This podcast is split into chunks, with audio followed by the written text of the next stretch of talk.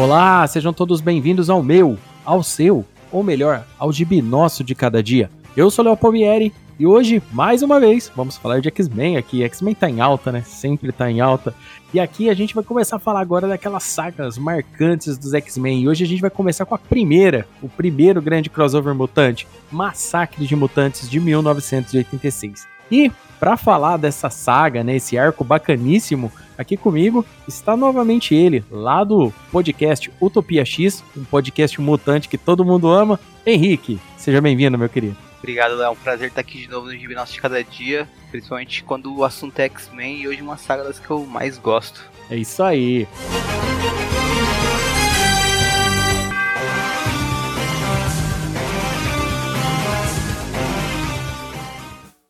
Cara, é uma coisa antes da gente começar, né, falar de Massacre de Mutantes, é que essa saga, ela, ela foi prim, o primeiro grande crossover mutante, né? É, a, o último episódio, né, pro ouvinte aí que tá acompanhando o Gibnós de Cada Dia, o último episódio que a gente fez foi relacionado a Deus Ama, o Homem Mata, que é uma graphic novel, mas ela tá na cronologia, entendeu? Ela acontece ali com, logo no início dos Novos Mutantes, que foi a segunda equipe mutante, a segunda publicação de equipes mutantes que começaram nesse período. E depois de um tempo, e é bom a gente sempre contextualizar uns acontecimentos aqui, porque Massacre de Mutantes é uma saga muito legal, mas quem pegar ela de uma vez sem ter lido alguma outra saga dos X-Men ou acompanhou alguns títulos avulsos, vai ficar meio perdido porque a saga começa com algumas coisas meio estranhas. Então é bom eu e o Henrique que a gente vai contextualizar vocês desse comecinho aí da, da saga. Então, um primeiro momento que a gente pode dizer para vocês é que a Jean Grey volta. A Jean Grey não morreu é uma grande cagada da Marvel no meu ponto de vista, já deixo isso é, registrado aqui, né? A, a grande importância da saga da Fênix Negra é que a Jean morre no final. Sempre foi isso. Ah, mas você é muito mórbido. Não, não sou. A importância da saga, o peso da saga foi completamente embora a partir do momento que a Jean Grey volta. Ah, mas quem morreu foi a Fênix, né? Entre aspas, né? Quem morreu foi a entidade. A Jean Grey tava no casulo. Tá, beleza. Né? Fizeram uma ginástica ali para trazer a Jean Grey de volta, beleza. Ela volta no meio da vida do Scott Summers, num período que o Scott Summers tinha saído dos X-Men e estava casado com a Madeline Pryor. Essa Madeline Pryor vai ser muito importante lá na frente numa saga que vai ter aqui no Nosso de Cada Dia, que é a saga Inferno. E só que aí o, o Ciclope estava longe da casa dele, não, não tava sabendo o que estava acontecendo lá. O Ciclope tinha até um filho tal. E é, ao, ao, mesmo tempo que ele descobre que a Jean Grey voltou, ele também é convidado a ingressar ao X Factor. O X Factor, a princípio, né, foi, foi criado com os cinco X-Men originais, e a ideia central era enganar a mídia e, entre parênteses, a população, dizendo que o X Factor era o grupo que caçava mutantes. E na verdade esse grupo só ia atrás de mutantes para pegar esses mutantes, salvar de quem estava caçando treinar eles e ensinar eles a usarem os poderes. Tecnicamente, fazer o, o, que já faziam lá na época do Xavier e tudo mais. Então, esse é um novo grupo que é o X Factor, ou seja, mais uma publicação. Os novos mutantes nesse período já estavam com uma publicação é, já bem bem bem bem fixa já já estava rolando já tinha rolado alguns crossovers de histórias com os próprios X-Men e Dentre essas histórias dos Novos Mutantes, eu acho muito interessante a gente ler o, se não me engano, o Novos Mutantes anual 2 ou 3, que é quando a gente descobre que, que a, quem é a, Psylo, a Psylocke, né? Que é uma mutante muito importante aqui nessa saga que a gente vai falar agora, Massacre de Mutantes. E lá que ela é tecnicamente é introduzida lá no meio dos X-Men e dos Novos Mutantes, porque ela é irmã do Capitão Britânia, né? Que a gente já sabe lá que teve uma fase incrível com o Alan Davis desenhando, com o Alan Moore escrevendo e tudo mais, que a gente vai falar sobre isso daqui a pouco também, isso daqui tem um rolo. E é, a Psylocke acaba entrando é, na vida dos mutantes ali nesse período. Então, além da revista dos X-Men, a gente tem a revista do X-Factor e a gente tem a revista dos Novos Mutantes. Até então, uma outra coisa que é muito importante a gente explicar. É, os mutantes, é, depois da ali de Deus ama Homem Mata, aconteceram alguns eventos. Dentre esses eventos, né, é, ele, além do envolvimento deles conhecerem Murloc, saberem que os Murlocs existem então, e tudo mais, tem um evento onde que a Tempestade se torna líder dos Murlocs, né, é, derrotando a Calisto, né, coisa que existe inclusive no desenho animado dos X-Men de 92. E também a gente tem a a Tempestade perdendo os poderes dela. Por quê? Porque o, existe a Força Federal, e a Força Federal, na verdade, nada mais nada menos do que a Irmandade de Mutantes. Isso. Só que eles fazendo favores aí pro governo em troca de anistia, e dentre esses membros dessa Força Federal tinha o Forge, né, o inventor, o mutante inventor. E o Forge tinha criado uma arma que eliminava poderes, e a Tempestade foi alvejada por essa arma e ficou sem os seus poderes nesse período. E os poderes da Tempestade, lógico, voltam lá na frente, mas isso daí vai ficar para outro podcast pra gente falar.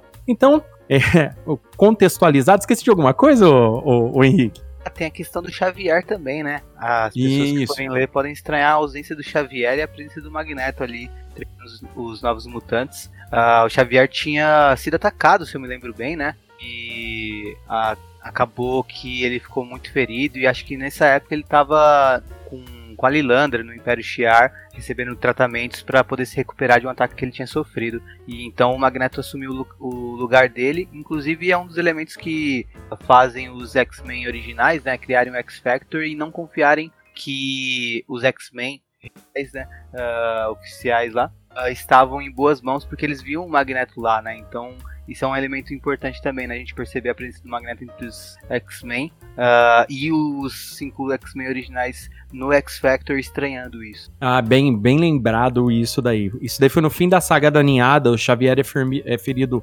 mortalmente. E a única solução, né, a única forma de se salvar o Xavier, ele indo com a Lilandra lá para usar a tecnologia Shiar para se curar e ele deixa o Magneto, né, a cargo da escola, né, a cargo do líder da escola, né. E no caso ele fica mais preocupado, na verdade, né, ele fica mais para cuidar dos novos mutantes do que dos X-Men em si, que é a Tempestade, que é a líder dos mutantes nesse período, né. Mas mas ali eles ficam todos. Depois tem um plano mais na frente lá para queda dos mutantes que a gente vai falar em outro podcast, né? Que a, a, o Magneto nesse período é, é, muito importante na equipe porque acontecem muitos itens. Ah, tinha um outro detalhe que eu acabei de esquecendo de falar. É um, alguns números antes de começar a Massacre de Mutantes, o Nimrod, né, que é aquela sentinela, a super sentinela fartona do, do futuro, tem um embate com o Clube do Inferno e com os X-Men. E alguns X-Men estão feridos, né? E dentre eles o Noturno, né? Ele tem um problema sério com o teleporte dele, fica meio abalado né? E agora aqui na saga Massacre de Mutantes, que a gente vai começar a falar aqui, a parada vai ficar um pouquinho mais tensa. É, inclusive o, é, essa história com o Nimrod, ela conclui no primeiro, na, na edição 31 de X-Men da Abril, que é onde começa o Massacre de Mutantes, né? Então, para quem acompanha o Massacre de Mutantes pela Abril, uh, meio que sentiu que essa história fazia parte da saga. No encadernado mais recente da Panini já não tem essa história, mas no resuminho que tem antes do, das histórias que tem no encadernado mais recente da Panini, uh, aponta esses acontecimentos também. Muito bem lembrado, exatamente. E aí, eu já. Aí vamos começar aquela pergunta, né? Henrique, quando foi a primeira vez que você leu Massacre de Mutantes? Né? É, qual foi o impacto que você teve dessa leitura, né? Porque a, as histórias dos X-Men nesse período dos anos 80 ali, 86, é, 85, 86, a parada, o bicho tava pegando nas histórias do, dos X-Men. Aí eu queria saber de você, o que, que você achou de Massacre de Mutantes a primeira vez que você leu e quando foi que você leu? Cara, eu li, uh, acho que foi 2008, 2009, algo do tipo. E, ou seja, não foi tanto tempo atrás. Eu li pela internet mesmo e tudo mais. Aí depois eu li quando eu comprei as edições da Abril, eu reli, né? Que eu tenho alguns formatinhos eu, te, eu, tento completar os formatinhos da Abril, né? ainda tem uns buracos na minha coleção, mas eu tô quase lá. E aí eu reli novamente também para gravar o episódio aqui com você hoje. Mas eu lembro a primeira vez que eu li, uh, uma das coisas que mais me impactou foi não só não, não a questão das mortes em si, né? Uh, dos assassinatos que os carrascos uh, saem matando todo mundo, mas eu acho que para além disso é como é como o Claremont e a Simonson e todo mundo que tá uh, escrevendo esse evento uh, mostra o quanto os personagens sofrem por esses por esses ataques e por esses assassinatos, né? Porque uhum. se você pensar, eu já era um leitor de uma época que assassinato em quadrinho era uma coisa meio que banalizada, né? Uhum. Então, para mim, o assassinato em si, as mortes que apareciam aqui, uh, não era uma coisa tão pesada, porque eu já li numa época que eu via personagens de quadrinho morrendo, ressuscitando toda hora, então não tinha por si só o impacto. Eu imagino que para um leitor da época deva ter tido um impacto muito maior, porque na época de publicação não, não era tão banalizada a questão da morte nos quadrinhos, né? E só que quando eu é, quando eu leio e percebo os personagens reagindo a todas aquelas mortes e eu vejo o quão impactante é para aquele universo e para os mutantes e o que simboliza aquilo, aí sim que a, que a história ganha uma um, até um quesito atemporal, né? Porque eu, eu, eu acho que tem um discurso muito forte. É, acho que talvez tirando a que você até mencionou, uh, vocês fizeram um episódio recentemente, uh, Deus Ame Homem Mata, eu acho que essa tá lado a lado ali com Deus Ame Homem Mata e algumas outras como uma das histórias que mais enfatizam e mostram pro leitor essa questão do preconceito, uh, porque tá no, no discurso, na, na, reflexão dos personagens o tempo inteiro, né? Então uh, é também uma história que os X-Men acabam se envolvendo em aventuras e aventuras e aventuras, e isso acaba ficando um pouquinho de lado às vezes, uh, mas momentos da cronologia X que isso é, é, meio que impacta o leitor novamente, né? E aqui eu vejo que é um deles. Ah, legal, cara. Bem falado por você, essa, essa publicação, ela é, de fato, né, bem pesada, né? Além dele ser o primeiro grande evento mutante, o primeiro grande crossover, no meu ponto de vista, continua sendo o mais brutal. É lógico que quando chega lá nos anos 90, o Massa Velho toma conta, tem explosão para todo lado, tiro para todo lado, gente morrendo a rodo e tal. Mas o, nesse período dos quadrinhos em si, onde que a gente estava lendo, né? Eu, por exemplo, li no, no formatinho da Abril de 91, quando saiu pela primeira vez aqui, né? Na, na X-Men 31. E, e, na, e olha só o atraso, hein? De 86, só em 91 foi chegar aqui. É, e, cara, quando eu vi na primeira vez, cara, o, os carrascos é, aloprando no, nos túneis dos Murlocs daquele jeito, eu falei, gente, e tipo assim, eles matam criança, eles matam é, velhos, idosos, é, tipo, tudo quanto é Murloc tem. E, e, é muito importante a gente falar sobre isso, né? Porque o, o que, que se consiste a saga Massacre de Mutantes? Né, os Carrascos é um grupo formado pelo Senhor Sinistro, né, que é um vilão do, dos X-Men, que, que aos poucos vai sendo revelado com o tempo. É, até então, aqui nesse período ele não tinha sido revelado, depois lá na frente mostra só o rosto dele, e depois mais lá na frente, depois a gente começa a entender e descobre quem que é de fato o Senhor Sinistro, né? E vai ficar para outro cast porque tem muita história o Senhor Sinistro aí pra gente contar, fazer episódio aqui. Mas a título de. Inclusive, quem junta os carrascos pro Senhor Sinistro é um personagem muito importante e um membro muito querido dos X-Men,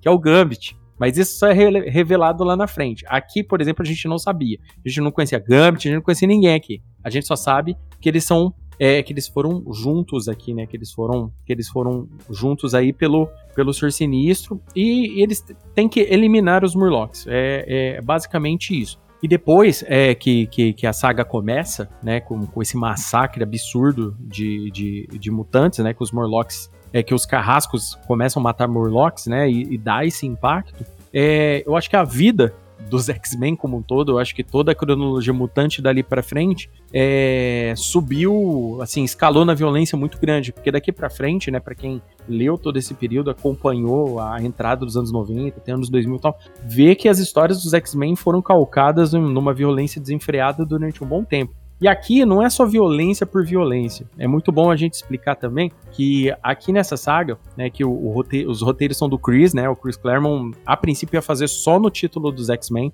mas aí a grande Luiz Simonson chegou para ele e falou: "Não, vamos estender para os outros títulos mutantes aí, né? Vamos estender". Então, uma coisa muito importante aí pra galera que, que quer ler é, é o Massacre de Mutantes é que Massacre de Mutantes tem, saiu no, nas revistas dos X-Men, saiu nas revistas dos Novos Mutantes. Aqui na época não tinha. A história dos Novos Mutantes saía em história em quadrinho do Hulk, na, na época do formatinho. Mas hoje você encontra compilado aí para comprar o, o, os encadernados de Massacre dos Mutantes. Então é, é saiu em X-Men, que era desenhado pelo Romitinha, John Romita Jr. na época, no, no começo de carreira, inclusive. É, o, a gente tem o Walt Simonson, né? Tem, tem edições do Thor, que fazem parte da saga. A gente tem edição da. Tem uma edição do Demolidor com a Anocente de roteirista e o Romitinha desenhando também. A gente tem também os Novos Mutantes, que era, que era com a Luiz Simonson escrevendo, eu não lembro qual desenhista que estava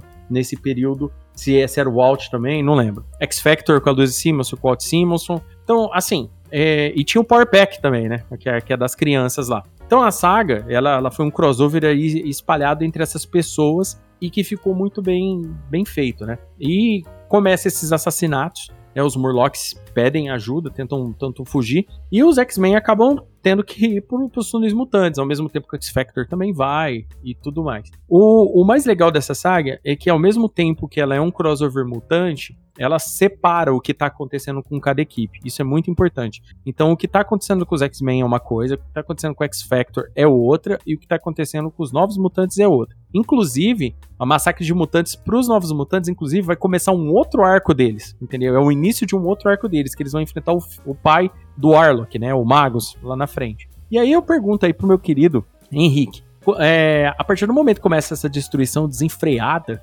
né, do, do dos carrascos aí, é, o que, que, te chama atenção nesses, nos poderes dos carrascos, né, nessa violência deles? O que, que você tem a dizer sobre isso? Cara, o que mais me chama a atenção é a indiferença deles à morte, né? E porque eles, eles até no, no discurso deles está, deles está, isso aparece bastante, né? Eles se colocam como mutantes também, matando outros mutantes e meio que tratando esses mutantes que estão sendo mortos como lixo, né? Como se eles fossem superiores e estivessem demonstrando essa superioridade através da, da matança, né? Para além dos poderes do visual, até porque o visual deles é, praticamente nenhum me chama atenção. Acho que o mais marcante talvez seja o, um, o Caçador de Scalps, mas uhum. e, e poder também. Uh, nenhum deles me chama tanta atenção. Uh, talvez a vertigem, porque eu acho que se ela me atacasse eu ia ficar bolado. E, mas o, eu acho que o que mais me chama a atenção é essa indiferença e também o, o, o mistério que envolve eles, né? Uh, quem comanda essa violência toda? Quem está querendo atacar os Morlocks? Com que intuito?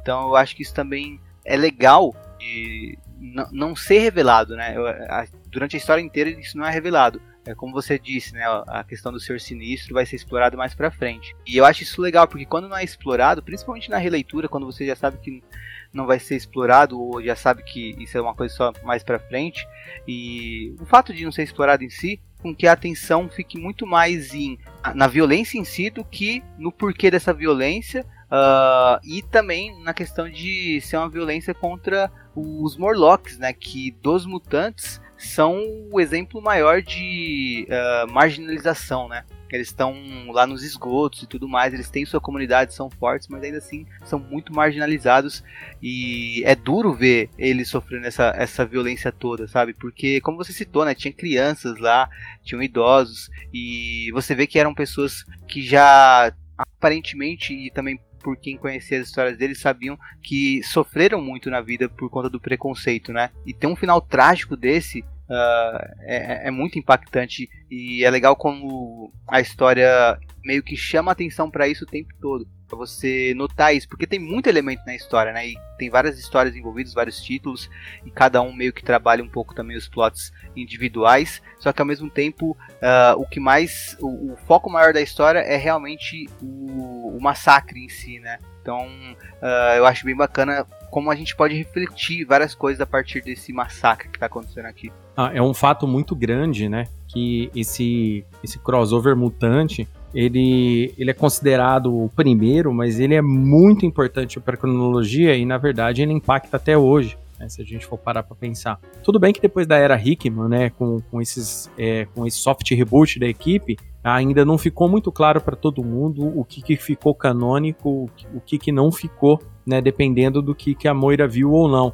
Mas o, uma coisa que é muito importante da gente entender aqui é que os X-Men, né, nesse período, eles são meio conhecidos como vilões, né? Eles estão eles meio que, que é, sendo além de ser caçados o tempo todo, eles estão meio como tirados como vilões pela mídia né, a, a, a histeria antimutante está muito grande. E tanto é que existe também é, é, é, nessa saga, por exemplo, que o Clube do Inferno convida o Magneto para ser o Rei Branco, por exemplo, né? Falando para eles, olha, eu acho melhor a gente se unir, a nossa raça ficar unida, porque isso vai ser um problema muito grande e, e tudo mais. E, ao mesmo tempo, a gente vê aqui, bem citado por você, né, indiferença com a morte que os carrascos têm, né? E isso é impactante demais, né? O, a forma como eles são, porque eles são implacáveis. Eles não estão nem aí que são os X-Men que vão, que vão aparecer para enfrentar eles. São, quem sabe o X-Factor, né? Não, eles não estão nem aí. Eles, eles querem pegar e eles querem matar. né? O, a violência empregada por eles é um, é um, é um negócio absurdo e isso daí vai escalando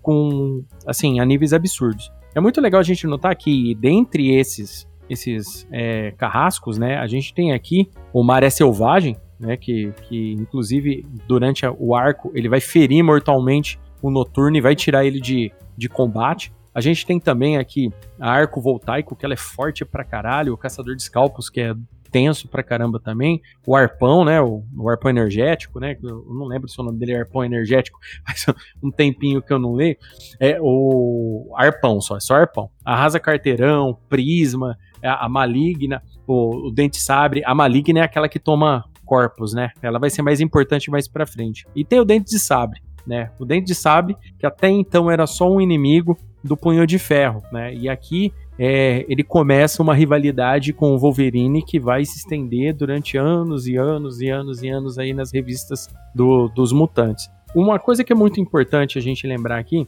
é que o, a equipe dos X-Men como um todo estava sendo reformulada, né? A Vampira tinha acabado de entrar na equipe também dos X-Men, né? Depois de um, de um período onde a galera sentiu desconfiança dela tal, mas ela se uniu à equipe, ela abandona a Irmandade de Mutantes antes dela se tornar Força Federal. A gente tem também o, o Long Shot, também, né? O que que estava participando da equipe, né? Já tinha acabado de entrar pra equipe, já tinha rolado a minissérie do Long Shot, também, que é mandar até um abraço aí pra, pra Letícia aí do Topia X, né? Que ela é fã do Long Shot, né? E, e, e a gente tem a, a, a, Cristal aqui também, né? A, a.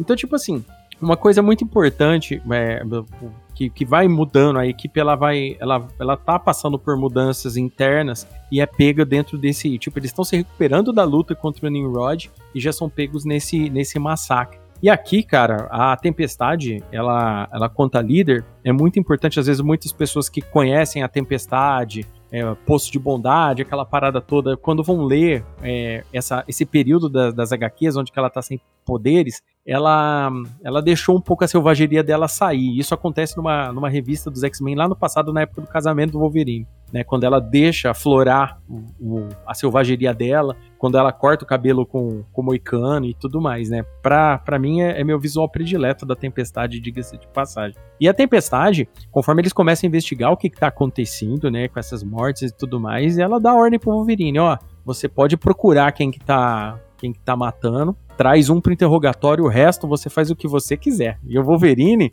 de todos aí, tipo assim, eles têm um, um combate, é, um primeiro embate com com eles ali no negócio, eles são pegos de surpresa, porque os carrascos, eles dominam completamente o ambiente, né? Eles é uma equipe muito bem formada, é uma equipe, é um mutante para cada situação ali, né? O que tá acontecendo. E o Noturno fica ferido, uh, aí depois lá na frente a Kitty Pride vai ficar com os poderes, a intangibilidade dela vai meio que transformar ela num, num fantasma, né? Isso é uma das consequências dessa saga que é muito importante a gente citar.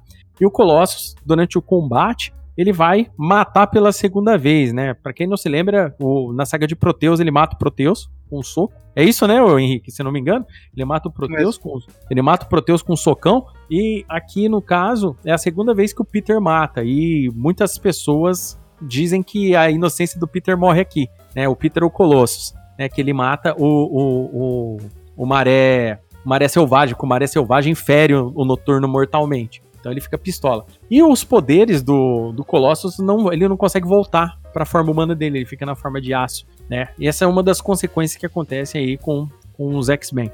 Aí, eu queria perguntar agora pro Henrique, com relação aos combates, né? É, porque aqui o Massa Velho toma conta total. Mas não é o Massa Velho pelo Massa Velho, né? Tem todo esse contexto que a gente explicou aqui agora, que a história ela tem todo tem um porquê, o roteiro é muito bem montado. Aí eu queria saber o que, que você acha dos embates, o que, que você acha do combate? Você concorda que os carrascos estavam mais preparados para o ambiente, uma equipe muito mais coesa? Porque, assim, os X-Men, por mais que eles é, tenham sido pegos de surpresa pelo evento, eles já há muito tempo eram uma equipe, né? Já estavam ali, alguns dos, deles ali já estavam trabalhando juntos há muito tempo. O que, que você acha disso? Eu tava até pensando, nos, principalmente no combate do Wolverine com o Dente Sabe, depois que você falou ele, porque você, quando você me perguntou dos membros do Carrascos, me veio à mente a primeira cena que aparece todos eles juntos e tal. E uhum. o Dente Sabe só aparece na edição do Power Pack mesmo, né? E depois ele aparece nas seguintes do X Factor, do X Factor dos X-Men também, né? Até fecha uma fecha com a briga do Dente Sabre na Mansão X com contra a Tempestade, Wolverine, a Betsy. E é engraçado de pensar, né? Eu nem lembrava que é, tinha come, começa aqui, né, a questão dele com o Wolverine.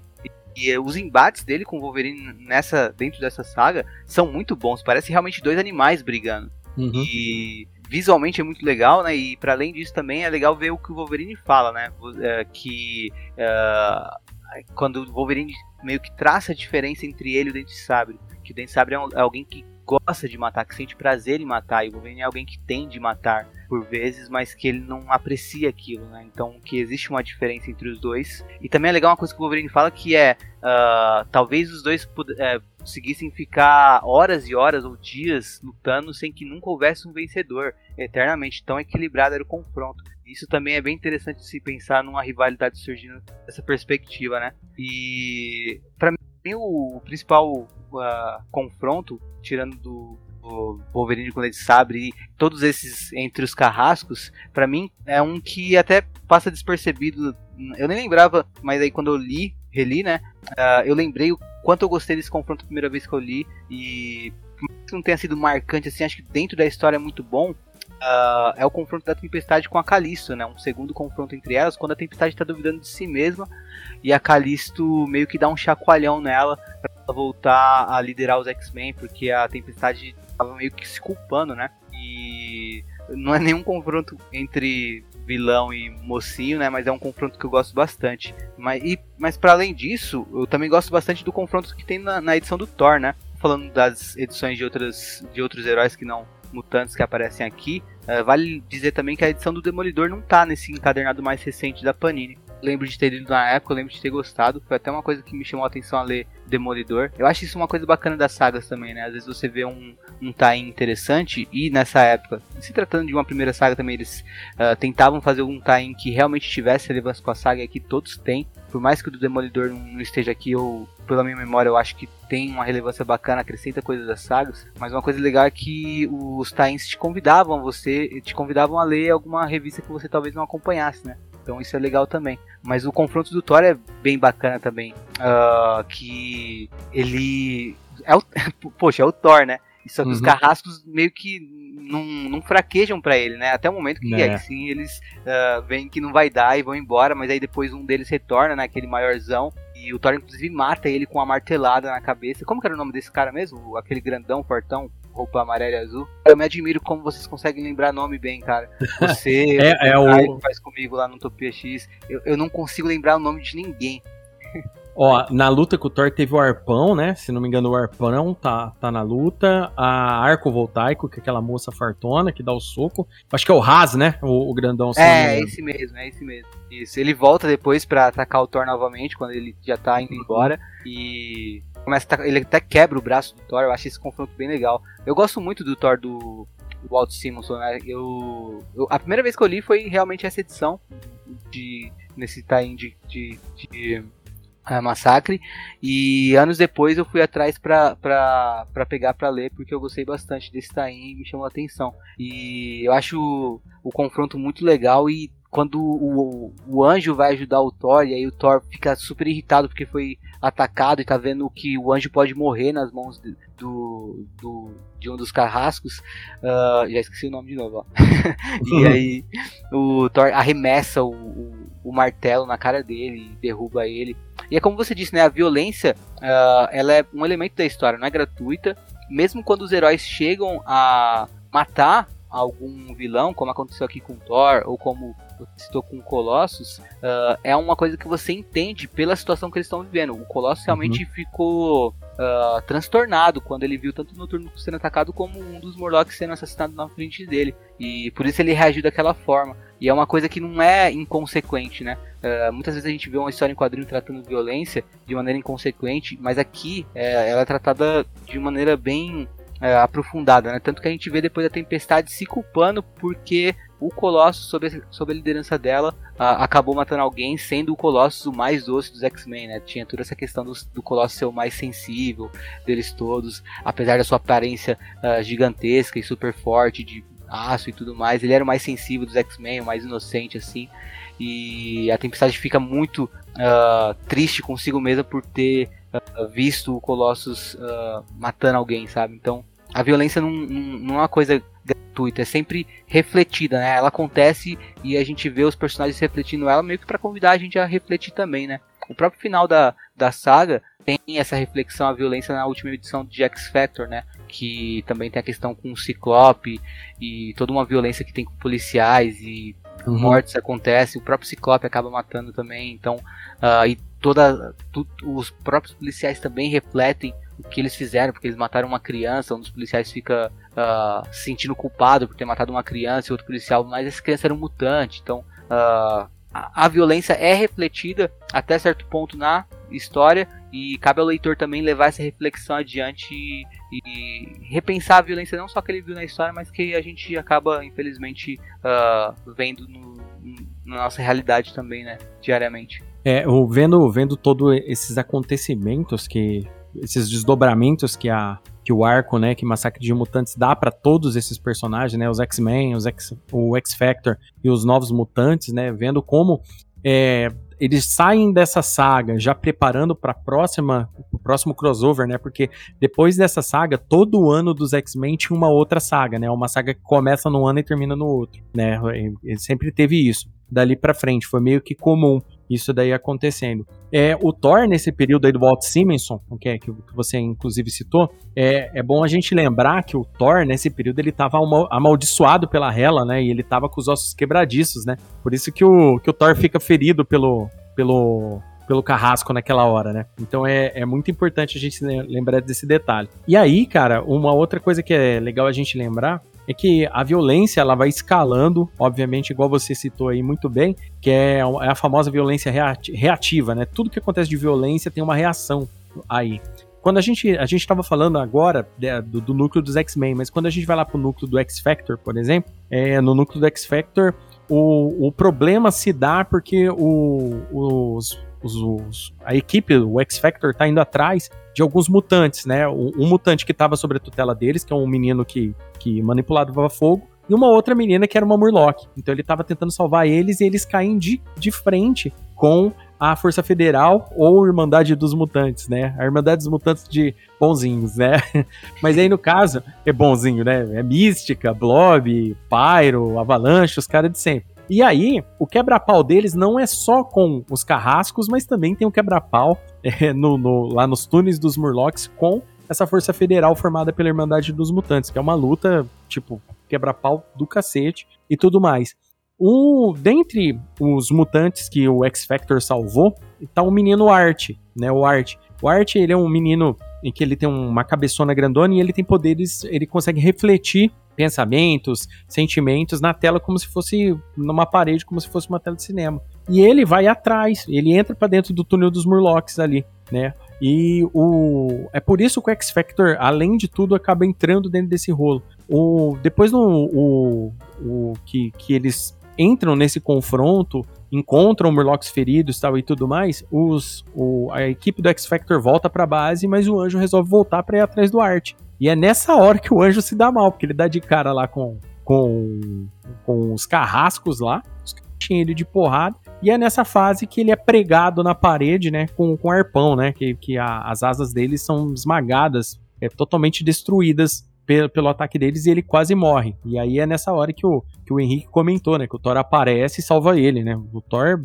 tipo, insano, né, o Thor chega lá e quebra o pau, assim, nervoso. O Thor tava vindo de uma saga muito foda. Né? O arco do, do. A famosa saga do Thor do Walt Simonson, que todo mundo fala, que vai ter episódio aqui no Gibi Nosso Cada Dia por falar nisso mais pra frente. É uma das melhores sagas do, do personagem de todos os tempos, se não for a melhor do Thor, que pelo menos eu aqui já li. E, e, isso daí tem desdobramentos. Daí, o, o, importante é.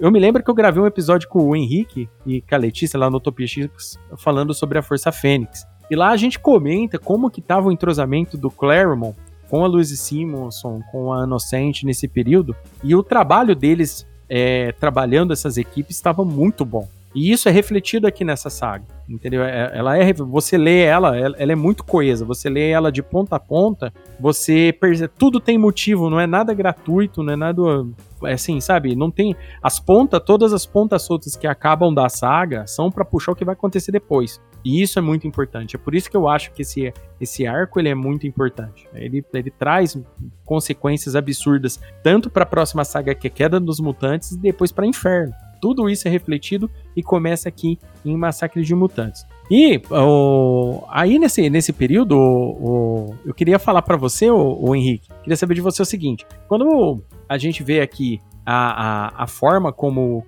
como os mutantes estão tendo que reagir a esse massacre iminente, um inimigo tão terrível que aparece como, como os carrascos, é, eu, queria, eu queria ver com você o que, que você achou, porque assim, eu achei, no meu ponto de vista, que o, o tamanho da saga, né, o, o tamanho desse arco ficou, ficou ok para a história que ele queria contar. E depois, dali pra frente, a gente sabe que o negócio vai, vai escalando, vai ter mega saga, vai ter saga pra de um, dois anos inteiro de saga, depois ter Era do Apocalipse lá nos anos 90, coisa grande. Eu queria saber com você, você, você tem esse sentimento de que Massacre de Mutantes ela é fechadinha por si só? Você achou que faltou alguma coisa, que tem alguma parada, você fala, ó, ah, isso aqui eu achei legal, mas isso aqui eu não curti tanto. O que, que você pode me dizer com esse sentimento com relação à leitura da saga como um todo? É, se a gente pensa tudo que você estava comentando agora e também uh, a questão que você comentou anteriormente de uh, ter tido uma sacada da, da Louis Simonson, né, de ter pensado em fazer um evento maior porque seria só uma coisa dos X-Men e, ser uma primeira grande saga que envolvesse vários títulos, né? Porque acho que antes disso uh, tinha tido só Guerras Secretas, mas Guerras Secretas Acho que também teve Guerras Secretas 2, mas não era uma teve. coisa coordenada como que é, né? Guerras Secretas 2 era basicamente o, se eu me lembro bem, acho que era o Beyonder meio que encontrando com vários heróis da Terra em suas revistas, aparecendo histórias com ele, mas não era uma coisa coordenada como é aqui, né? Porque aqui a gente vê uma coisa acontecendo na revista X que ela tem continuidade na, na revista de outro título uh, com outra história também em andamento, mas a ação continua, né? Então, tendo isso em vista, como era uma primeira e tudo mais, uh, eu acho que é difícil criticar negativamente nesse sentido, porque para mim ela é mais uh, é, mais possível você ver acertos aqui e, e, um modelo de, de o que seguir, né? Em questão de fazer tains que realmente sejam relevantes à saga, né? Porque eventualmente isso se perde, né? E até hoje em dia é muito difícil você ver uma saga que consiga uh, que, com que todos os tains sejam relevantes e seja coesa. Uh, até existem tentativas, né? O próprio X de Espadas recentemente foi uma tentativa disso, só que muito grande e acabou mais incomodando do que uh, sendo bacana para os fãs. Então eu acho que tem mais acertos do que erros. Mas se, se eu fosse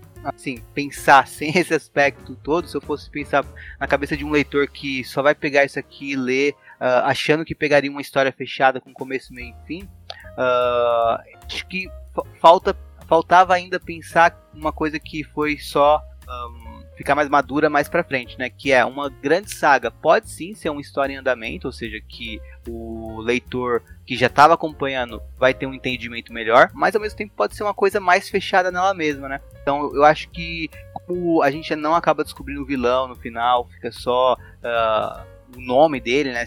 Senhor Sinistro, e a gente não sabe o porquê disso está acontecendo. Uh, eu acho que nesse quesito o, fica um pouco a desejar para quem uh, vai pegar para ler só isso, achando que vai ter uma história fechadinha, né? E por, por um lado positivo, eu acho que a pessoa que pega esse encadernado Uh, ela pode criar interesse em ou pegar coisas anteriores para entender a história, primeiro de tudo, né? Ela vai entender a história, mas e, e ela pode pegar o interesse para ler coisas anteriores e posteriores também, né? Porque eu, eu por exemplo, quando eu li essa saga, eu lia só Fabulosos X-Men e eu não acompanhava Novos Mutantes. Quando eu li a história dos Novos Mutantes dessa, dessa saga, eu passei a acompanhar Novos Mutantes também, mas não só o que vinha na sequência. Eu voltei do começo dos Novos Mutantes segunda chance e comecei a ler até uh, chegar aqui, uh, chegar na história dela e continuar acompanhando, né? Falei também de Thor, então uh, eu acho que sagas podem ser positivas. Essa daqui eu acho ah, que conta uma boa história, falta, no entanto, um final que eu acho que para quem quiser só ler a saga seja melhor, né? Então não tem uma conclusão muito bem definida. É até curioso que na edição da Panini mais atual, uh, a gente termina numa edição do de Fabulosos X-Men, onde a Betsy é aceita como uma nova X-Men, né, pela equipe, Wolverine falando que ela meio que passou no teste, assim, digamos, uh, brincando com ela porque ela reagiu bem ao ataque do Dentes de Sabre.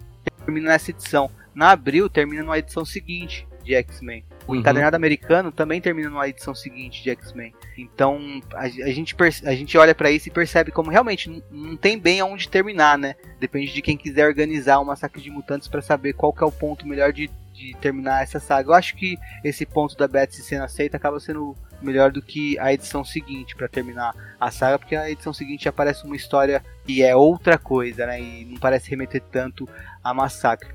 Mas eu acho que falta faltou uma história que concluísse mais essa questão. O, uh, e também a, a, coisa de que o, parece mais um, um, meio do caminho, né? Porque a gente vê os carrascos indo lá, sacrando, não tem um, uma devolução, eles não saem é, escorraçados pelos X-Men. Eu acho que o que mais conclui a história até podia estar tá encaixado até no momento posterior, é o momento que o, que o Thor faz um funeral viking. E anteriormente até tinha o Wolverine lamentando que os ratos comeriam os corpos dos mutantes mortos ali porque ninguém, ninguém os enterraria, né? E depois tem o, o Thor uh, é, fazendo esse funeral viking. Isso acontece na revista do Thor, conclui a participação do Thor uh, na saga, mas eu acho que esse sim seria um final bom para quem pegasse ler uma história com começo, meio e fim, com um final que realmente concluísse. Acho que esse momento que aconteceu na revista do Thor podia estar deslocado. Uh, aí não estou criticando, obviamente, nem a Panini nem a Abril, mas no caso, uh,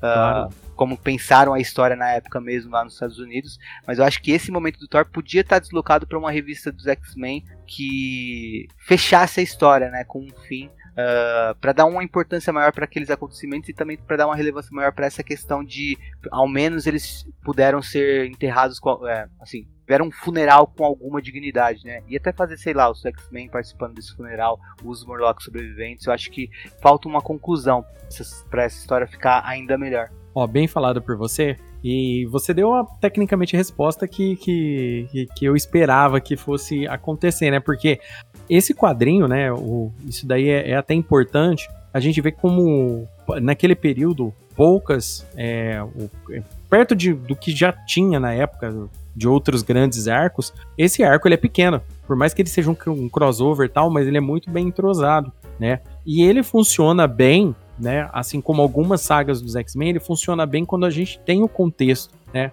muita gente reclama quando, quando eu falo em cronologia, quando eu, eu, eu falo, ó, oh, cara, eu acho que às vezes precisa de um contexto aqui e tal e tudo mais, mas é, é Massacre de Mutantes é uma saga boa por si só, mas para ter um bom entendimento de você conseguir levar ela para frente, ela não tem um encerramento porque ela já pega conceitos que já estão rolando e vai, vai terminar alguns deles e vai começar outros. Né, ameaças futuras do, dos mutantes tal e tudo mais começam aqui nessa saga. O mais legal é, que a gente percebe aqui em Massacre de Mutantes, e, e é uma coisa assim que, que me interessa muito nessa história, é, é que daqui para frente a gente percebe que, o, que os mutantes ele, eles passam a agir de uma forma mais inteligente e um pouco menos pela paixão, né? Um, é, a quebra da inocência às vezes não foi só com, com Colossus, né? A gente percebe aqui, e é mais ou menos aqui também que a Tempestade começa a pensar de uma forma diferente. Ó, eu acho que algum caminho que a gente está seguindo do sonho do Xavier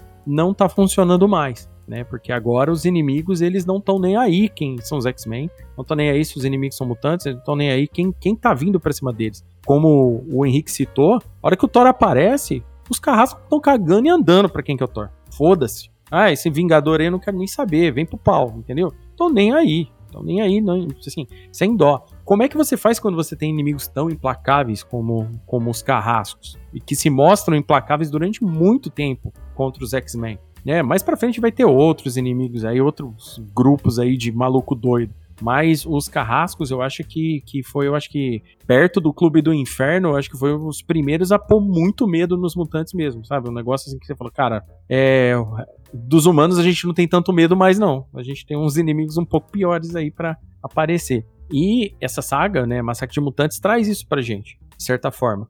Como o Henrique bem falou, né, hoje eu, Henrique, a gente já leu tudo quanto é coisa de X-Men e tal, a gente conhece, né, inclusive aqui para fazer o episódio a gente consegue fazer o episódio mais fechadinho para a pessoa ter uma noção melhor da saga tal. Muita gente já leu, né, é, ouve o podcast aqui para pegar, às vezes um, uma camada de leitura aqui, uma ideia aqui que a gente às vezes pegou lendo aqui, ou supõe também, ou muita gente também começa a ler após pegar essas ideias que a gente leu, né? Como o Henrique disse, é uma saga que também dá para você começar a X-Men, tipo, você vê aqui, você se interessa, Pô, eu quero saber o que aconteceu até agora, entendeu? Aí você volta lá atrás, entendeu? Nossa, eu quero saber o que vai acontecer daqui para frente. O cara vai, o cara vai continuar lendo, né? E no período que isso foi publicado aqui em 91, eu era um jovem mancebo, eu não tava nem aí, velho. Eu, eu, queria ler isso mesmo. É, é, eu falo que eu sou galhofeiro, mas é essas paradas, eu queria ler isso mesmo, queria ver porradaria tal e tudo mais. Hoje a gente entende melhor, né, o ciclo de violência que o quadrinho é, o ciclo reativo de ódio que o, que o quadrinho tem.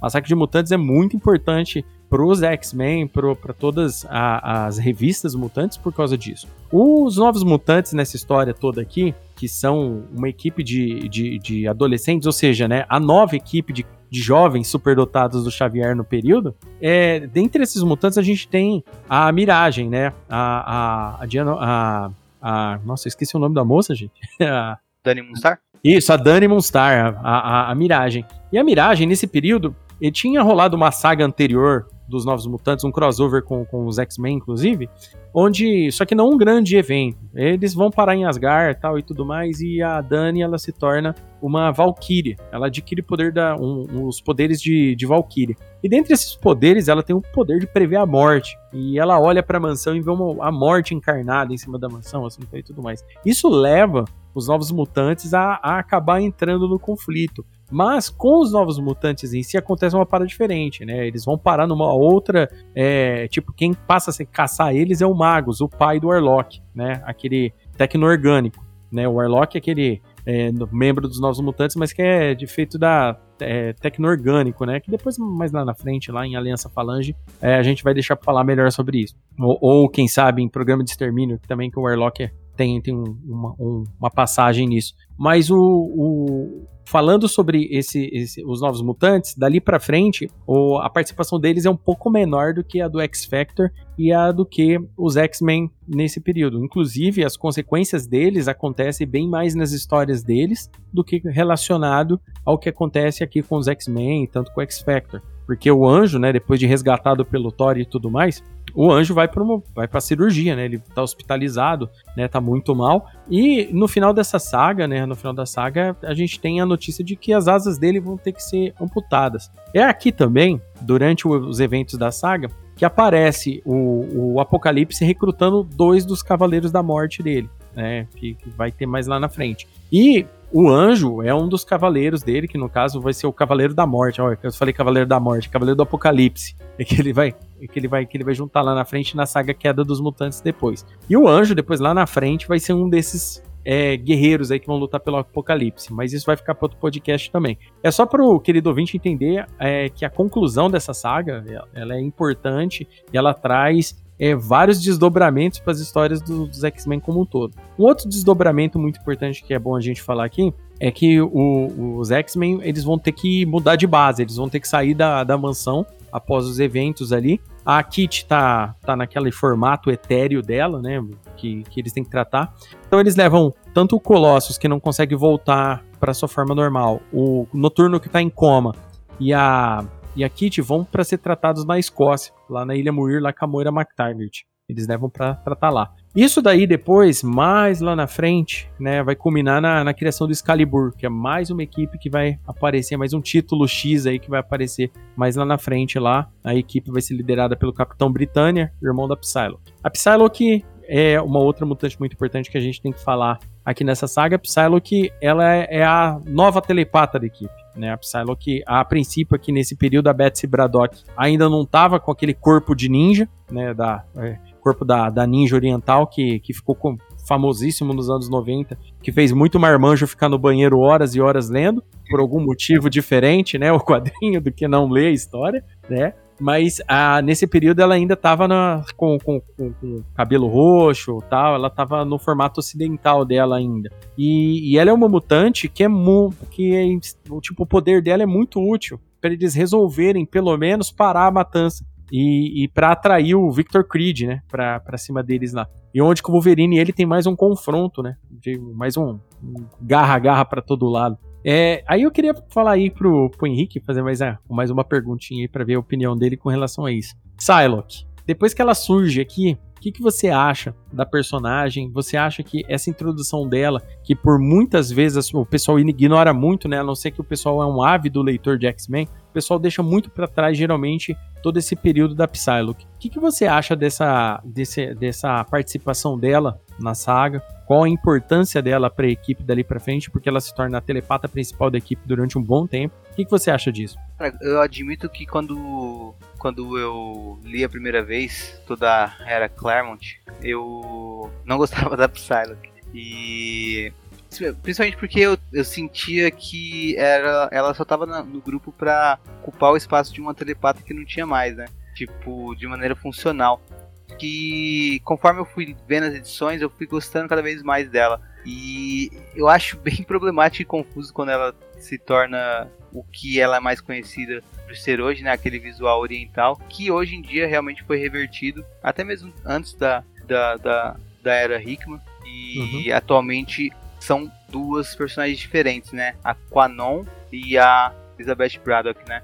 Mas eu acho que é, assim como ela conquista a confiança dos X-Men nessa edição final que a gente vê em, em Massacre de Mutantes, eu acho que ela acaba também conquistando um pouco o leitor. Uh, é, é, real isso que você falou, né? Ela ficou muito mais famosa e o fandom dela é muito mais marmanjo bobo que gosta de ver a mulher com pouca roupa, porque ela ganhou uma fama muito mais, uma popularidade muito maior quando ela passou a ser aquela Psylocke do Jin Lee, né? Mas uhum. eu admito que eu não gostava da, da, da Psylocke, da Elizabeth Braddock no início, e conforme foram passando as edições eu fui gostando mais. E aí quando teve toda a confusão dela também ter essa transformação, uh, eu também estranhei a personagem, achei que criou outra personagem e para mim confuso. Então a Psylocke não foi nunca, nunca foi uma das minhas personagens favoritas. Mas eu gosto da, da, Elizabeth, da Elizabeth Braddock. E inclusive eu gosto dela existir hoje de volta com essa aparência que a gente vê aqui, né? Uh, uhum. Como você disse, né? Na, no corpo ocidental dela. Então eu acho que assim como aconteceu comigo, eu acho que é capaz do leitor que seguir lendo a partir daqui começar a gostar mais dela. Uh, e, mas uh, realmente a popularidade dela é muito maior como uma ninja assassina, né? Não nessa fase. Para mim são praticamente duas personagens diferentes. Mas eu prefiro mais essa versão, mesmo que de início eu não gostasse tanto dela. É, o, é só, a título de informação pro querido ouvinte, né? A, a Psylocke, né? A, a Betsy, Elizabeth Braddock, ela vai adquirir esse corpo ninja lá numa saga do fim dos anos 80 que se chama Atos de Vingança que inclusive se alguém da Panini estiver ouvindo o episódio, por favor, se vai soltar um ônibus, solta um ônibus de coisa que presta. Vai soltar, solta de atos de. Não, pelo amor de Deus, mano. Vai, vai soltar um Absolute, essas putaria toda que, que tem que dar um rim para pagar. Então, cara, publica algum treco que faz muito tempo que a galera não vê, tipo Atos de Vingança, por exemplo, que é uma saga que, é. cara, toda a live da Panini alguém pede, porque Atos de Vingança modifica muita coisa no universo Marvel, entendeu? Tem, tem muita Sim, coisa é uma saga que, grande, tem... né? Envolve o universo inteiro. É, é, é o último. Caramba. É o último grande crossover do, dos anos 80. É, ele é um crossover, assim, grandão mesmo. É uma ideia muito boa tal, é lógico. Tem barriga como todo grande crossover, todo, como toda mega saga da Marvel? Tem, óbvio. Tem muita coisa ali que, cara, você vai passar, os, você nem vai ler o, o, balãozinho, você só vai passar. Mas tem muita coisa icônica ali. Tem, tem o, o Demolidor peitando o Ultron, entendeu? Tem muita coisa que, que, que é o, o Magneto indo atrás do Homem-Aranha. Então, tipo, cara, tem muita coisa ali que é bom, sabe? Tem muita coisa ali que é bom. Eu, eu, eu recomendo Aí, se alguém da Panini estiver ouvindo. E, e, e, é nessa saga aí que, que o, a, a Betsy, a mente da Betsy, os poderes da Betsy é colocada dentro do corpo oriental, que ela se torna aquele corpo de uma ninja do tentáculo. Então tem, é nessa saga que isso acontece. Cara, o, você falou bem, né? existe um, umas coisas com alguns personagens, né, que, que a gente vê hoje, que, por exemplo, na era Hickman agora, né? Bem lembrado por você, né? O, hoje a Psylocke ela é, ela é separada, né? Ela voltou ao normal, tecnicamente, né? A Quanon voltou com o corpo dela e a Psylocke tá com esse, com esse corpo. É lógico que isso, igual você falou, né? Aconteceu antes da era Hickman, já, já tinham meio que acertado isso. Mas isso, isso mostra como alguns dos eventos que vão acontecendo durante um bom tempo são são alguns ficaram marcantes, alguns fizeram parte da cronologia até hoje e não foram mudados, né? Uma coisa que acontece aqui em, em Massacre de Mutantes, que é muito importante a gente, a gente falar, é que acontece alguns eventos aqui pós Massacre dos Mutantes, que é muito importantes. Um deles é que os Vingadores tentam capturar o, o, o Magneto, né? Então existe aquela, aquele arco é, Vingadores contra X-Men nesse período. E um outro, e um outro que é o mais importante, né, deles, que é Quarteto Fantástico contra X-Men, que é também mais uma, um, um, uma minissérie em quatro partes. É, aqui os X-Men vão atrás do Reed Richards para tentar salvar a, a Kitty, porque a Kitty tá morrendo, né? Ela tá naquela forma, ela vai sumir. Então eles precisam da ajuda dela. Aí o quadrinho em si, os X-Men estão lá só para ser a pessoa que precisa da ajuda do Reed, porque na verdade é uma história que, que é mais entre um embate entre o Reed com o Dr é, destino novamente, é, psicológico, mental, aquela parada deles que quem lê quadrinhos do, dos, do Quarteto Fantástico está acostumado, já vi. Mas é uma história muito importante para a gente entender como que a Kit começa a voltar ao normal com o tempo, né? Depois do, do uso da, da máquina do Reed. E isso é muito importante. Depois, lá na frente, quando for, se forma o X-Factor, é, o X-Factor não, o Excalibur, e a Kit tá voltando a usar os poderes dela de forma normal outra coisa que acontece antes de começar Massacre de Mutantes, é bem, ó, eu tava até esquecendo desse último detalhe aqui, o. Antes de começar Massacre de Mutantes, quando eles, é, quando, naquele arco que eles estão enfrentando o Nimrod, a Rachel, né, a Rachel Summers, que vem do futuro, é, lá da, da, da, época do Dias de um Futuro Esquecido, ela some, né? Ela, ela, tenta, ela fica meio doidona, ela de que ela fica meio com os poderes da Fênix, tal e tudo mais e some. E depois ela aparece só lá com o Excalibur lá na frente depois. Então, tipo assim, fica um período sem a Rachel, né, nesse, nesse período aí. Então, tem, tem mais esses outros detalhes que depois vão ser utilizados aí, que, que vão fazer parte, e que geralmente a gente lê antes dessa saga e, e depois dessa saga que a gente meio que, que fecha o conjunto de pontas soltas, né? Então eu, eu gosto muito disso. Aqui, eu, é, a gente tinha falado de uma, de uma edição do Demolidor também, né, Henrique? A edição do Demolidor que tem aqui, ela é muito boa né? Ela, ela ajuda a gente, ela na verdade ela reforça, né? Ela reforça tudo que o Wolverine fala do dente de sabre, né? A partir do momento que ele fareja o dente de sabre pela primeira vez, né? Aqui a gente tem um embate do Demolidor no melhor estilo da Inocente é, roteirizando, né? Onde que ela põe o Demolidor é, junto com o universo Marvel de uma certa forma, né? Ela tira um pouco ele só das ruas, naquele âmbito cozinha do inferno e coloca ele num, num, num âmbito mais universo Marvel, né? A Inocente faz muito isso na run dela. Agora esse ano vai sair a saga do Demolidor, é a, é a fase da Inocente, segundo a Panini, vai ser republicada completa. Então, para quem não conhece, quer conhecer essa belíssima roteirista, incrível roteirista, recomendo aí a galera ler essa fase que vai sair aí do Demolidor e provavelmente essa edição vai estar tá entre elas. É, é um tie aí de Massacre de Mutantes. Aí, querido Henrique, a gente esqueceu mais alguma coisa? Tem mais alguma coisa para falar? Algum, alguma parada que eu tenha deixado de falar, que você tenha deixado de falar, que a gente tá passando batido aqui? A gente terminar? Cara, eu acho que não. Porque ao mesmo tempo tem muita coisa para falar quando se trata de X-Men, né? Só que a gente falou de muita coisa, foi quase um episódio enciclopédico esse daqui. Trouxe bastante informação, tanto sobre o, o, que vem antes, como algumas indicações do que vem depois, né? Então acho que. Uh, fato, eu acho que aquilo que a gente estava comentando, né, que dá para um leitor novo se interessar por X-Men a partir de Massacre de Mutantes, eu acho que vale também para o gibi nosso de cada dia, né? Eu acho que Uh, conforme os ouvintes vão escutando, uh, eles vão. Eu, por exemplo, sou um ouvinte que escuta todo o gibi nosso de cada dia, independente se eu já tiver lido ou não, né? Então, acho que se tiverem mais, mais ouvintes assim, que porventura não são leitores de X-Men, mas escutam ou esse episódio de uh, Queda dos Mutantes, ou o que você fez sobre a saga da Fênix Negra, ou uhum. enfim, qualquer um episódio dos X-Men, acho que, uh, ou até ouvir mais de um, pode até, pode até também se sentir instigado a entrar de cabeça na cronologia mutante, né? Que obviamente, vou falar que vale muito a pena. Como, é, como a gente estava comentando, né? Tem várias coisas que começam na era Claremont e continuam até hoje, né? E uhum. também a era Claremont toda se conclui com a saída dele, né? Então, a era Claremont por si só já é uma jornada bem bacana que você, se você é daquele tipo de leitor que pensa, ah, eu não quero ler uma coisa que se estica eternamente, eu não gosto de cronologia, você pode ler por períodos, né? E pensar na era Claremont como um período, ela é muito boa de se ler, é uma das melhores coisas que já saíram de quadrinhos de super-herói.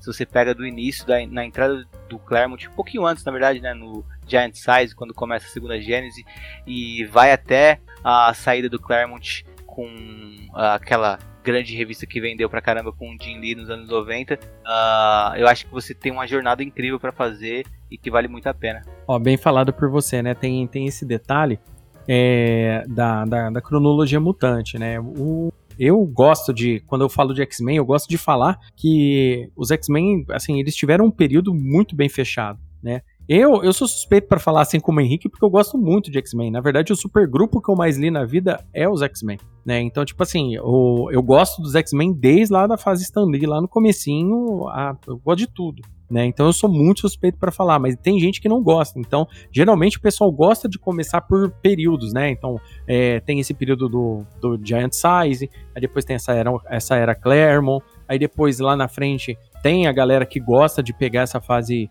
de Lee, Scott Lobdell, tal, é, Fabiano Ciesa, esse pessoal que ficou nos anos 90. Tem a galera que gosta de começar pela fase do Graham Morrison, que é uma fase foda pra caralho também. Então, tipo assim, o, o, o, os X-Men tem como você começar é, por partes também. Não, não é uma parada assim muito fechada. Só que, por exemplo, aqui, né, como, como o, o nosso querido Henrique falou, é, aqui pelo episódio, né, eu gosto de, como eu tô falando da saga, eu gosto de trazer o pacote fechadinho aqui, né, então geralmente, por isso que eu chamo alguém que, que manja do, dos personagens que eu vou estar tá falando, conhece a saga tal e tudo mais, pra gente conseguir trazer uma parada fechadinha aqui pro, pro, pro melhor entendimento do ouvinte. Mas é, eu sempre falo e gosto de reiterar: o, o melhor crítico, a, o, melhor, a melhor pessoa para saber se alguma coisa é legal, está gostando, somos nós mesmos. Então eu recomendo, vai ler e tal. Tem leitura que é para todo mundo, tem leitura que são para alguns, tem gente que não gosta mesmo. Tem, tem gente que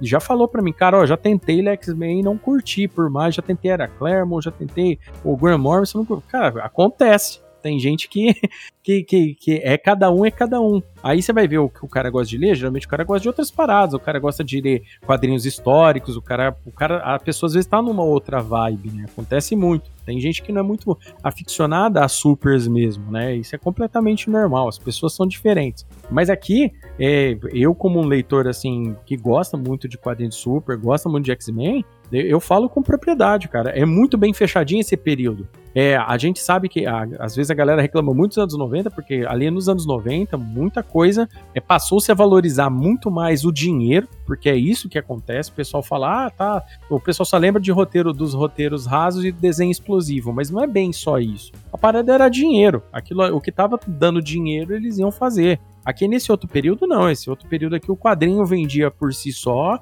e as, o, os roteiristas podiam criar, tinham uma liberdade para criar algumas histórias tal e tudo mais, mas ninguém ganhava bem também. Era todo mundo explorado pra cacete também. Então, é, tem. São conceitos que é bom a gente colocar no papel quando a gente fala de uma saga ou outra, né? E aqui, Massacre de Mutantes, né? É o primeiro grande crossover mutante, uma história impactante que levou os X-Men que, que acompanhou os X-Men, os eventos durante um bom tempo, que depois trazem personagens aí que, que são relacionados a essa saga logo no futuro, depois do, dos mutantes, coisas que ficam assim, que fazem, que ficam marcadas na equipe, que é muito importante, como a gente disse, né? O Gambit não aparece aqui, mas lá na frente ele vai ter total relacionamento com, com esse arco, né? Com, com o Massacre de Mutantes. E é quem, quem ainda tiver interessado em procurar, dá para procurar em sebo, na internet aí, Mercado Livre, Mercenários Livres, né, que o pessoal fala. No Shopee aí, a galera Shopee aí com esse monte de cupom aí, pode ir atrás aí, quem sabe encontra é, Massacre de Mutantes aí, o de 2013. O único problema é que esse de 2013 que a Panini publicou, né, o mais recente, dessa história não tem a história com o Demolidor. Ela faz falta? Agora, falando a verdade, não ela não faz. Mas se você lê essa história, que é a Demolidor, né? É 238, né? Daredevil 238, se não me engano. Isso, Daredevil 238. Mas se você ler essa história, você vai entender melhor o Dente de Sabre e o modus operandi do Dente de Sabre nesse período. Depois ele é melhor, ele é trabalhado mais lá na frente. E isso é muito importante. Uma última curiosidade sobre o Massacre de Mutantes é que o Chris Claremont, ele queria utilizar aqui no caso, dois vilões do Capitão Britânia no período do Alan Moore. Né? Ele queria utilizar o Jasper e ele queria utilizar também o Fúria. Né? O Jasper era um, um cara doideira pra caramba, que, que tinha uns poderes aí meio muito loucos, e o Fúria ele era um tipo de um ciborgue, um, um, um ser mecânico que, que servia para matar meta-humana, ele queria matar super, é, super é, pessoas super poderosas ele ia utilizar esses personagens e ele ia utilizar, inclusive, esses personagens durante dois anos. Então, eles iam fazer parte tanto desse arco do Massacre de Mutantes quanto do próximo é, mega crossover, né? O próximo crossover mutante que seria o Queda dos Mutantes. Mas aí, a dona Marvel não pagou o Alan Moore. É, não pagou o Alan Moore. Aí o Alan Moore ficou puto pra caralho deu uma briga fodida nos tribunais, e com razão, né? O Alan Moore, é, o pessoal vive, vira e mexe contra uns caras aí em grupo de WhatsApp de quadrinhos, cara, pô, o Alan Moore é foda, pô, cara, mas quero ver não brigar com o cara, mano, nem que só passou ele pra trás, mano. O Alan Moore só foi passado para trás o tempo todo. O Alan Moore conseguiu ser passado para trás com o Watchmen, gente. Ele conseguiu ser passado para trás com o Watchmen. Daí você já vê como é que o cara é, é puto, que ele é puto com esse monte de coisa. Só para vocês terem noção, o Rob Life passou o pé no Alan Moore. Tá? Na época lá, é, na época que ele tava, que ele tava escrevendo lá o, o, o Supremo lá. Supremo? É, o Supremo entendeu? daí você já vê a bosta que deu, entendeu? Então daí, daí você já vê que o, que o cara tem que ficar puto mesmo com o mercado de quadrinhos.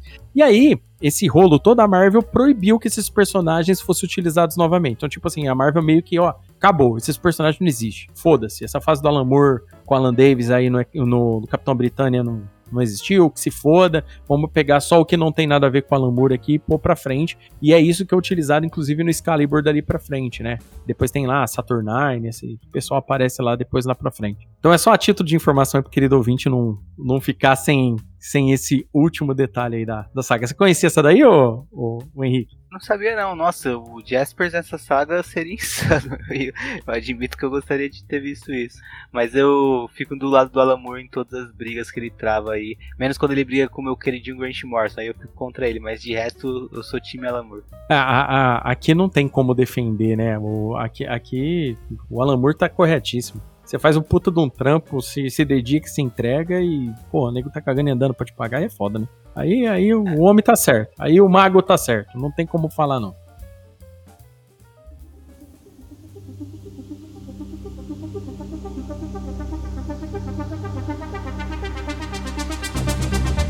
Então é isso aí, essa foi Massacre de Mutantes, super saga é, aqui dos X-Men, a primeira de muitas, de muitos crossovers que os mutantes tiveram em sua cronologia. E eu aqui tive mais uma vez o prazer do nosso querido Henrique do Topia X. Então, querido Henrique, muito obrigado mais uma vez e pode fazer um jabá aí do Topia X, esse podcast bacanudo pra gente. Valeu pelo convite novo. Quem quiser ouvir mais uh, do Henrique, vocês podem ir no qualquer agregador da preferência de vocês e pesquisar Utopia X. A gente é um podcast sobre os X-Men. A gente faz episódios sobre a Era Claremont, a gente não chegou em uh, Massacre de Mutantes ainda, mas eventualmente a gente vai chegar. E uhum. a gente também faz episódios sobre a saga dos anos 2000 e sobre a atual era Hickman. Além de muitas outras coisas que a gente faz, mas principalmente uh, esses três pontos é o que a gente mais explora lá, né? Então são todos bem-vindos a escutar a gente por lá também. É isso aí. Podcast bacanudo Topia X, meu podcast mutante favorito, recomendo. Tá, o Caio, o Henrique, a Letícia, pessoal que gosta de mutante. Né? Eu, eu acho assim que o podcast para ser bom, as pessoas têm que gostar do assunto que tá falando. E lá no Topia X é isso que eu vejo, o pessoal gosta de mutante. Entendeu? Se for para falar mal, para falar mal da vida, se for falar mal, tá, tá, o Brasil já tá cheio, né? Vamos ver alguém falar bem, tem um pouco de positividade. Mas é isso aí, obrigado mais uma vez, vem Henrique. Isso eu agradeço. E você, querido ouvinte, se você gostou do episódio, deixa aí o feedback, cara. Manda um e-mail para mim lá, gibnosspodcast.gmail.com. Deixa a mensagem aí na rede social. Diz para mim o que achou do episódio, se gostou, concorda, não concorda. É, gostou das camadas de leitura que a gente achou, concorda do, do evento, achou bacana. A gente quer saber. Fala aí não deixa de comentar, não. Não deixa de me seguir nas redes sociais, né? G, arroba Gibnosso Podcast, lá no Instagram e no meu perfil pessoal no Twitter, Léo Palmieri Gibi também. Aí, toda atualização que sair do Gibnosso de cada dia, vocês vão receber primeiro lá, tá bom? Então, muito obrigado, querido ouvinte, até o próximo Gibnosso de cada dia. Tchau!